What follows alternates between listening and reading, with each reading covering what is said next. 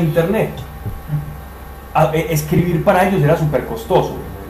Entonces a ellos les tocaba, los papiros era, eran, el, el lujo de la época, porque el papiro se hace con unos juncos donde se les saca, digámoslo así, como toda la celulosa, los ponen a remojar y ahí los egipcios escribían sus famosos papiros y hacían como todos sus ideogramas, jeroglíficos, etc.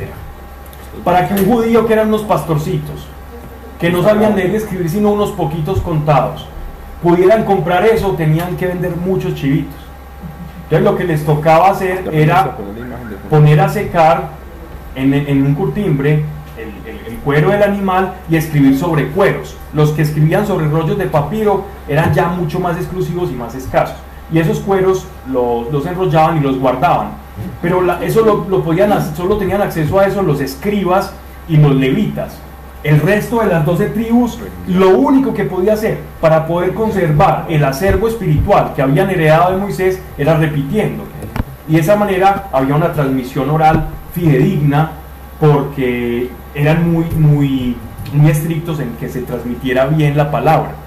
Ahí yace la importancia de la oración y la letanía, ¿cierto? Entonces uno tiene que entender los valores. Y hay personas, por ejemplo, que se sienten muy, muy poco dadas a la expresión verbal o a hablar con Dios y, su alma puede, puede, puede elevarse a través de las devociones y el rezar y reciben gracias de parte de Dios porque no es tanto lo que está diciendo sino la actitud de su